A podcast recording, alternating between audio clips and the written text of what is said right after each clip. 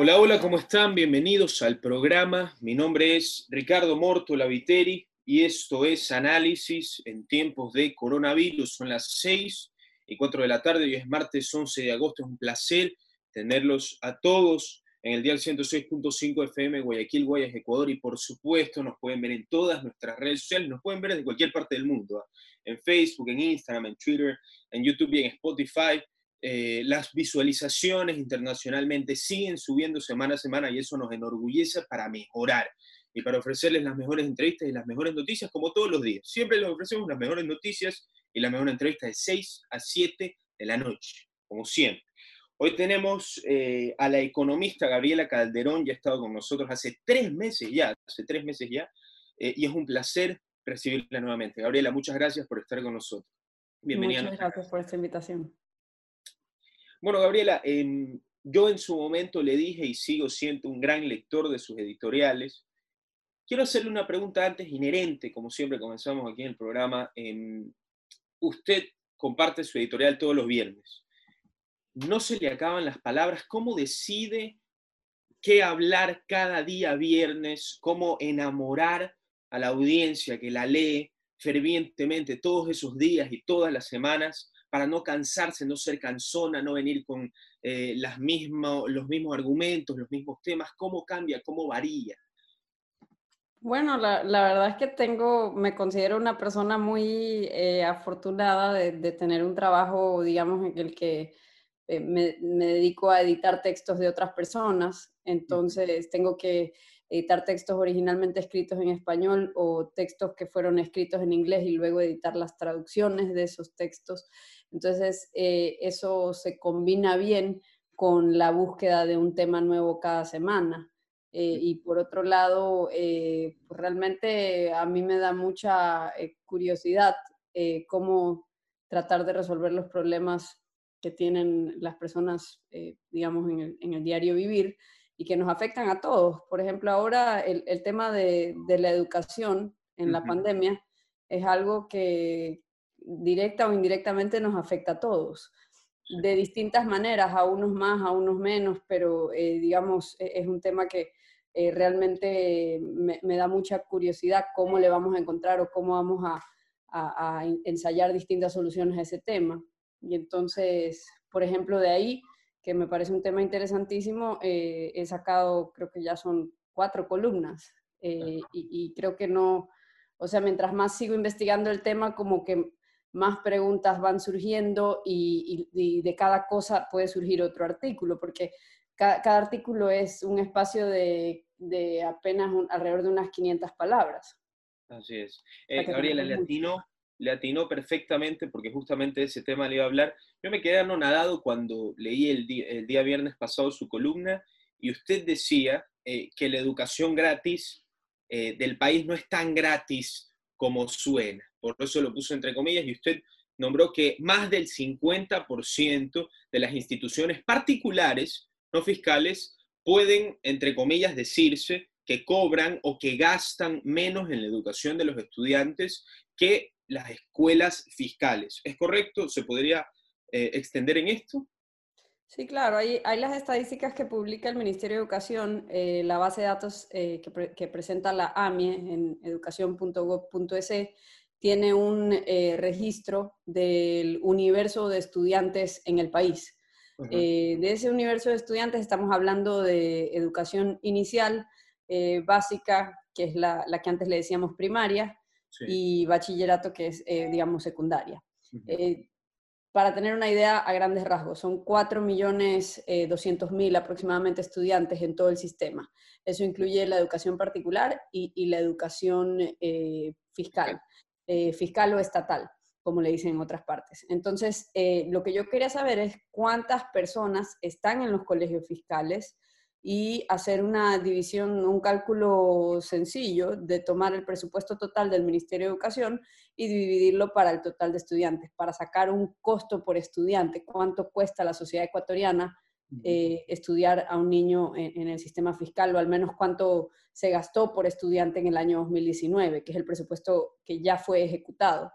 Eh, y ahí la cifra que salió es 1.016 dólares, porque son aproximadamente 3.200.000, eh, son más de 3 millones, ahorita no recuerdo la cifra exacta, pero son más de 3 millones de estudiantes del sistema fiscal y se divide la cifra de lo que gastaron y da 1.016 dólares al año. 1.016 dólares al año dividido para 10 meses, que son eh, el año escolar, sale una pensión aproximadamente de alrededor de 100 dólares. Eh, hay que reducirlo un poco porque aparte te cobran la matrícula, normalmente los colegios particulares, pero es de alrededor de 100 dólares. Entonces, eh, lo que a mí me llamó la atención es que en una presentación del Ministerio de Educación se presenta un cuadro donde hay rangos de costos de pensiones de colegios particulares y se los clasifica los establecimientos educativos particulares según el rango de pensión. Y ahí sale que 47% cobran una pensión mensual de 61 dólares o menos. Y luego sale que un, eh, algo así como un 20% del resto de las instituciones particulares cobra 121 dólares o menos. De ahí yo saco la cifra de que por lo menos la mitad, porque no tenemos el desglose exacto de, digamos, del corte a 100 dólares, sino solo entre 60 y 120. Pero es un, eh, yo creo que es un dato importante porque destruye el mito de que, uno, de que la educación pública es gratis y dos, de que la educación particular es solo para los ricos. Porque realmente uno debe preguntarse, eh, y es lo que yo, a mí me sorprendió, es por qué existe este mercado de educación particular si, y sobre todo de bajo costo, si estas personas tienen acceso y cobertura a la educación fiscal gratis. Así es. Eh, Gabriela, eh, usted hizo la comparación de lo que podría ser o la diferencia entre la educación fiscal o gratis aquí en un país como Ecuador y lo que es eh, la educación o los beneficios o los pros que se llevan los estudiantes en países como Australia, como los Países Bajos, como Suecia, ese cambio abrupto de que ya no enfrascamos en los estudiantes en decir, bueno, estas son las instituciones fiscales o particulares, sino que al revés, en esos países son las propias instituciones que le dicen a un alumno, bueno, ¿a dónde vas a ir y cómo te podemos ayudar? ayudar? ¿Se podría llegar a ese nivel aquí en un país como en el Ecuador, un país tercermundista, a diferencia de los Países Bajos o Suecia? ¿Es posible ese sueño de la educación? Bueno, yo creo que en todas partes es posible, eh, digamos, y es deseable que sean los padres y los estudiantes los que estén en el asiento del conductor tomando las decisiones. Y que el financiamiento público para la educación, que yo sí creo que hay argumentos a favor de eso, eh, que el financiamiento siga a los estudiantes, financia a los estudiantes, no a un sistema único. Eh, si el sistema público es de tan eh, buena calidad, los colegios fiscales no tienen nada que temer, la gente los va a elegir libremente con este bono escolar, que me parece que sería eh, una gran opción para los padres de familia. Los padres de familia deberían de tener la libertad para elegir eh, salirse del sistema fiscal si lo consideran conveniente y deberían de tener, poder portar sus dólares educativos hacia la institución que mejor les convenga, sobre todo ahora en época de pandemia, porque ahora en época de pandemia no todas las familias sufren el mismo costo de la educación eh, presencial perdida. Eh, son realidades distintas en cada hogar. Algunos no tienen dispositivos ni acceso a la conexión de Internet, ni siquiera en la Amazonía acceso a conexión de radio y televisión. Eh, algunos no tienen la misma tolerancia de riesgo. Hay, digamos, también situaciones particulares, por ejemplo, familias donde viven con los abuelos dentro de la misma casa, de tal manera que si el niño está expuesto hay un riesgo superior para los abuelos que si los abuelos viviesen en otra casa. Eh, las tolerancias de riesgo y las realidades son muy distintas para cada familia, ante lo cual los padres deberían de tener mayor libertad, no menos, para elegir y personalizar la educación, la experiencia educativa de sus hijos. Algunos padres no tienen otra opción que mediante algunas, con algunas medidas de bioseguridad y con algunas modificaciones y regulaciones pertinentes, como lo han hecho otros negocios y otras empresas, no tienen otra opción que dejar a sus hijos en una institución educativa. Lo que está pasando en la práctica es que están surgiendo estas escuelitas informales en distintos barrios, como hemos visto en algunos diarios reportados, por ejemplo, aquella profesora de Monte Sinaí que le da eh, acompañamiento para la realización de tareas a 42 niños. Entonces, eh, digamos, esto está pasando porque resulta que no todos los padres pueden eh, estar con sus hijos, sino que tienen que volver a trabajar y no tienen con quién dejarlos. O quizás la persona con quien los pueden dejar no puede dar el acompañamiento debido para la educación virtual.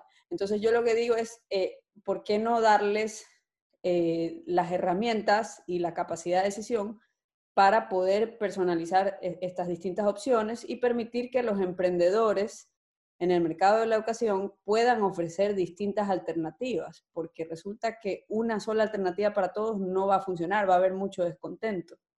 Definitivamente. Eh, definitivamente. Gabriela, hace un par de meses eh, mm, al viceministro de Gestión Educativa, al viceministro de Educación, Vinicio Aquero, eh, se fue del cargo. aparentemente se filtró una conversación eh, con la ministra actual de Educación, Montserrat Krimer, que días después tuvimos el placer de tenerla en este programa y le entrevistamos sobre el tema.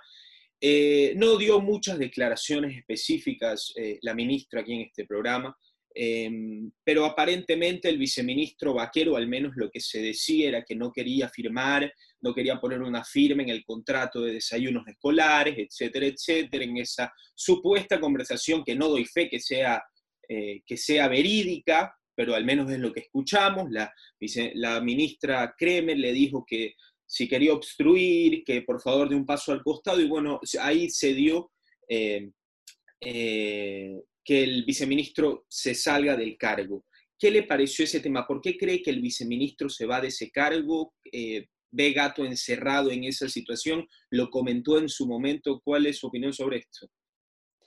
Bueno, yo creo que si las instituciones eh, que ofrecen un servicio público tuviesen que competir con otras instituciones y los padres tuviesen la libertad de portar sus dólares a las instituciones que mejores servicios le, presten, eh, yo creo que la administración de esas instituciones públicas manejadas por el Ministerio de Educación eh, se mejoraría bastante. Es decir, esto no solo se trata de, digamos, Mm, algunas personas interpretan esto como un intento de desaparecer la educación pública, todo lo contrario. Yo creo que esto de aquí inyectaría los incentivos correctos para que la administración sea, eh, obedezca a incentivos de mercado, es decir, tratar de firmar aquellos contratos que, que hacen que tú puedas ofrecer un mejor servicio a un precio más competitivo. Correcto. Eh, refiriéndome y reformulando la pregunta sobre el contrato de los desayunos escolares que tanta polémica trajo, ¿tiene algún tipo de opinión? Eh, Yo la verdad no, no, conozco los pormenores del, del, contrato de desayunos. Eh, digamos, lo que sí puedo decir acerca de los desayunos, lo que me han comentado algunos padres de familia es que en muchos casos, muchos de los beneficios ofrecidos como parte del paquete de la educación fiscal, a veces son promesas que no se cumplen y los mismos padres de familia terminan suplementando de su bolsillo para cosas como la colada o incluso he escuchado casos de hasta bancas. Eh, entonces, eh, esto nuevamente para volver al punto de que es gratis entre comillas y los padres lo saben, porque por eso es que existe un amplio mercado de educación particular de bajo costo. De hecho, ese mercado era muchísimo mayor. En el año 2008, algunos administradores de educaciones particulares cuentan que 50%, eh, hasta un 50% de los estudiantes estaban en educaciones particulares. Eso se ha reducido a un 20%, en parte porque hubo un gran empuje a la inversión pública en educación y porque se aumentaron cosas como los uniformes, más libros, desayunos, eh, embelleciendo, por así decirlo, el paquete de la educación particular. También se crearon estas escuelas del milenio. Algunas de ellas tienen años, digamos, que no prestan el servicio porque no hay profesores calificados para utilizar los equipos en estas escuelas. Entonces, eh, lo que vemos es eh, lo que se suele ver en, otras administraciones públicas no sometidas a los incentivos adecuados. Vemos mucha eh, corrupción y despilfarro de recursos, ¿no? O sea, no es un uso eficiente de, los recursos. Así es. Em, Economista, quisiera preguntarle sobre lo que está pasando en este momento. Eh, después vamos a hablar de eh, la exitosa renegociación de deuda del Ecuador con los tenedores de bonos internacionales.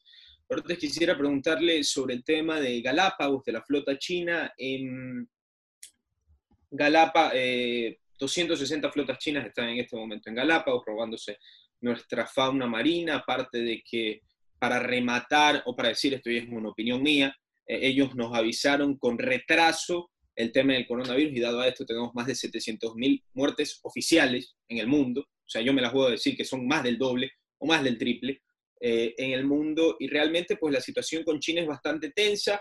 Eh, varias personas que han venido en este programa me han me ha dicho pues nosotros estamos amarrados, estamos pues, estamos, somos el destino de que China haga de estos abusos tras todas las negociaciones fallidas. Prácticamente estamos siendo explotados por este país. ¿Cómo ve la situación? ¿Cree que la situación económica que vive el país y todas las negociaciones, sea de crudo, de cualquier tipo que se han llevado en años anteriores y en este año, tiene algo que ver con que China arbitrariamente haya entrado a nuestros mares y se haya robado nuestra fauna marina?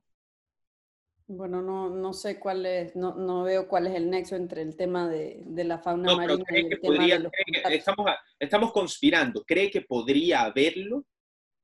No, veo por dónde. El, el tema de, de, la fauna marina, la verdad, yo tengo muy escaso conocimiento acerca de eso, así que prefiero no opinar sobre el tema. Eh, y, ay, por cierto, yo estudié relaciones internacionales, no economía, no quisiera decir que digan después que me, que me asigno el título.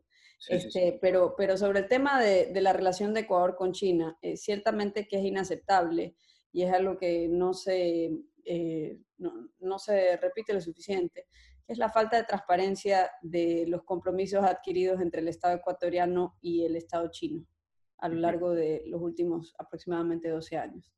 Eso es algo que no creo que todavía falta eh, por resarcirse, es decir, conocer completamente todas las condiciones de, de endeudamiento con ese país y compromisos que van más allá de endeudamiento, son contratos de obras públicas entre empresas estatales. Entonces, eh, yo creo que eso es algo sumamente importante que debe de remediarse lo más pronto posible y debe ser también parte de la estrategia de reestructuración de la deuda soberana internacional, porque China eh, es uno de los principales acreedores bilaterales, es el principal acreedor bilateral. Ahora, el tema es que China sí ha venido en los últimos años reestructurando eh, los créditos con países en vías de desarrollo y en muchas ocasiones lo ha hecho con el aval del FMI.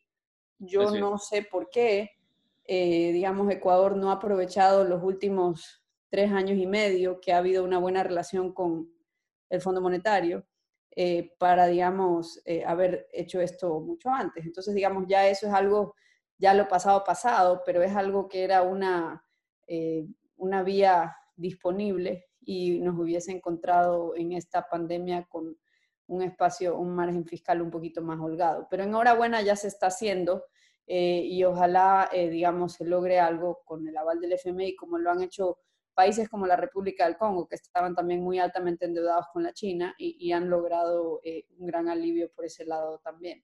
Ahora, el tema de la deuda no solo es para aliviar la cuenta ahorita, sino que eh, puedes lograr todavía mejores condiciones y, digamos, lo puedes hacer generando una mayor credibilidad en los mercados. Y eso cómo se hace presentando un plan coherente de reformas que mejoren a largo plazo la capacidad de pago del Estado ecuatoriano. Y eso es lo que falta. O sea, yo creo que eso es lo que no, no se ha hecho en esta renegociación. Em, el presidente eh, Lenín Moreno y el ministro de Economía y de Finanzas, Richard Martínez, cuando se dio eh, la renegociación de la deuda eh, de los bonos internacionales, de los tenedores de bonos internacionales, lo llamaron como un día histórico, lo tomaron con muchísimo triunfalismo. ¿Realmente, como usted como economista, lo ve como algo para celebrar o algo que se debía hacer? no soy economista, pero bueno, este sí lo, lo veo como, eh, eh, yo, yo creo que eh, ellos están renegociando con todo tipo de, de, sujetos de créditos, estas reestructuraciones se están dando en todo el mundo a raíz de la pandemia. yo creo que aquí se celebran muchas cosas que resuelven los apuros de la caja fiscal, pero que no necesariamente generan mayor prosperidad para los ecuatorianos. La idea es resolver el problema fiscal sin que haya, eh, digamos, una asfixia para el resto de la economía, porque no podemos, no puede ser que la sociedad viva para, para pagar las cuentas del sector público. eh, los servidores públicos y el sector público debería servir al resto de la sociedad, no servirse del resto de la sociedad. Entonces, eh, realmente eh, yo creo que un día histórico para celebrar sería un día en el que se implemente por lo menos una reforma estructural que permita que haya un mayor crecimiento económico y prosperidad para los ecuatorianos. Eso no se ha hecho, ni siquiera se está discutiendo. el día de mañana, por cierto, aprovecho para anunciar, vamos a hacer una rueda de prensa a las 10 de la mañana, eh, auspiciada por el Instituto Ecuatoriano de Economía Política, para presentar el foro Libertad y Prosperidad, donde alrededor de más de 30 economistas y académicos y representantes de la sociedad civil vamos a presentar cinco ideas de, cinco reformas estructurales que podrían ser igual o más importantes que la dolarización. El tema está en que no se discuten estas cosas. Hay mucha queja de la coyuntura actual y se habla de un tema como que es una crisis ética, que falla la moralidad de la gente, cuando en realidad el problema son los incentivos en el modelo económico que continúa y que sobrevivió a la administración anterior. Entonces no se puede permitir que el carro empiece a andar si es que el motor sigue dañado. No importa qué conductor pongas en el carro dañado, o sea, no, no, va, no va a andar. Sí. Eh, Gabriela, ya no le digo más economista, me confundí, me salía analista económica, por eso es que se me quedó la palabra economista, pero ahí fallé, pido mil disculpas, Gabriela. Em, Gabriela, preguntarle también eh, sobre, y ya esto para terminar, que ya son las 6.25, sobre lo que está pasando en este momento en Estados Unidos y cómo podría influenciar colateralmente en el país. La situación es que actualmente el presidente Trump ha hecho una recesión económica admirable para los que le guste y para los que no le guste. Em, pero el tema está aún en los más de 5 millones contagiados de coronavirus que hay en el mundo y en más de los 160 mil muertos de coronavirus que hay en el mundo. Hay muchas personas que creen que Biden podría ser pues una opción más de izquierdas para los Estados Unidos y que colateralmente podría cambiar el futuro, o no cambiar, pero influenciar el futuro de los líderes latinoamericanos. ¿Cree que en un supuesto de que en noviembre 3 eh, de este año gane el señor Trump o gane el señor Biden, dependiendo de estas dos posibilidades, ¿podría cambiar el futuro político y económico latinoamericano? Bueno, yo creo que lo que está pasando en Estados Unidos es algo sin precedente en la historia reciente de ese país. Parece haber una crisis de descomposición en los dos partidos principales de ese país. El Partido Republicano parece estar eh, sometido al presidente Donald Trump, que defiende muchas eh, propuestas y posturas de política pública que históricamente han sido banderas del Partido Demócrata. Eh, por otro lado, el Partido Demócrata parece estar cooptado por la política identitaria, de tal manera que luce divorciado de la realidad de, de, muchos estadounidenses que no se identifican con ese, esa interpretación de las cosas. Eh, entonces, eh, tenemos una crisis en los partidos políticos y eso es como que una democracia tenga gripe realmente. Y es en, una de las democracias más longevas del mundo, en una de las economías más importantes del mundo, por lo tanto, eso impacta de cierta manera a todo el mundo. Eh, lo que está pasando con la recesión actual, bueno, yo creo que así como no podemos decir que Trump logró el crecimiento económico que hubo antes de esta, tampoco podemos decir que causó esta recesión. Todos los países. Bueno, pero podríamos decir podríamos decir Todo el mundo está en recesión. Claro, pero podríamos decir que el presidente antes del coronavirus tuvo la tasa de desempleo más baja en la historia de los Estados Unidos, así que económicamente se podría decir que elevó a los Estados Unidos o no podríamos decirlo. Pregunto yo. Bueno, algunas personas sostienen que tiene más que ver con la política de la Reserva Federal, otras personas creen que era una cuestión artificial mantenida por esta política heterodoxa de la Reserva Federal de Estados Unidos. La verdad, eh, yo creo, yo, yo, no, sé, no sabría decirlo. Eh, yo creo que hay algunas cosas positivas de, de la política eh, económica, por ejemplo, lo que fue la, la, reducción de impuestos, eso ciertamente que estimuló ciertas inversiones, pero por otro lado hubo una expansión de, no hubo una reducción correspondiente del gasto, entonces el déficit y la deuda de Estados Unidos ha continuado creciendo. y, y, eso ciertamente que no es algo eh, positivo y, tampoco va en la línea de lo que el Partido Republicano normalmente ha defendido, que es un gobierno limitado, tanto en los impuestos como en, la, en el gasto. Así es. Entonces, eh, lo que tenemos ahí es es una crisis de partidos y realmente es muy impredecible, hay mucha incertidumbre, no solo por, y esto venía desde antes de la pandemia, pero con la pandemia ciertamente que se han radicalizado esas divisiones. Así es. Eh, y para terminar, Gabriela, cuando comenzó esta crisis del coronavirus, eh, en Estados Unidos se entregaba 600 dólares mensuales a todos los ciudadanos americanos. Eh, muchas personas lo ven como una medida por así decirlo, socialista de izquierda, completamente antónimo a lo que es el presidente Trump. ¿Le pareció una buena medida para la situación en la que estaba? ¿O cree usted que pudo haber aprovechado ese dinero para inyectarlo directamente a las empresas para que la persona no pueda vender sus empleos, a las multinacionales? ¿Cómo debió haber manejado ese, ese dinero mejor el presidente Trump? Yo creo que es muy temprano para saber eh, ante lo, lo inusual y extraordinario que es la circunstancia de la pandemia. Es muy temprano saber qué, era la decisión correcta, tanto en el campo sanitario como en el campo económico. Ciertamente que hay argumentos, eh, argumentos eh, liberales a favor de estos pagos eh, directos a las empresas para mantener la nómina o directos a los trabajadores, que es otra forma de hacerlo. Por ejemplo, Inglaterra le pagaban a las empresas para que mantengan su nómina de, de pagos, o sea, para que mantengan a sus empleados con el trabajo y en Estados Unidos le mandaron el cheque directamente a las personas para mantener el consumo de cierta manera. No sabría decir qué resulta más efectivo. Lo que sí es cierto y está pasando en todas partes es que eso tiene un límite, no, no se puede mantener eh, de manera indefinida eso. El argumento liberal a favor de eso es que si el gobierno te obliga a mantener cerrado tu negocio, no te permite trabajar, entonces debería de compensarte, porque digamos, te están prohibiendo eh, ejercer tu derecho sobre tu negocio, tu propiedad, eh, del cual tú derivas tu subsistencia. Entonces, si te niegan el derecho a trabajar y abrirlo, entonces por lo menos que te den una especie de compensación por ello. Ese es el argumento, digamos, liberal a favor de ello. Ahora, por otro lado, el tema está en que eso tiene un límite y la pandemia que se pensó originalmente que era cuestión de tres a seis meses, ahora parece que va a ser algo que va a estar con nosotros hasta el 2021. Así es, así es, Gabriela. Y mm, Esperemos que llegue la vacuna lo antes posible. Vamos a ver si de Rusia o de los Estados Unidos, que Rusia es lo que más suena para el Ecuador actualmente. Gabriela, muchas gracias por estar con nosotros. Ha sido un placer tenerla nuevamente. Esperemos que en un futuro volvamos a tenerla y no la llamemos economista, porque aquí en Fuego somos expertos de meter la pata. Gabriela, muchas gracias. Le mando un abrazo. Gracias a usted. Hasta luego.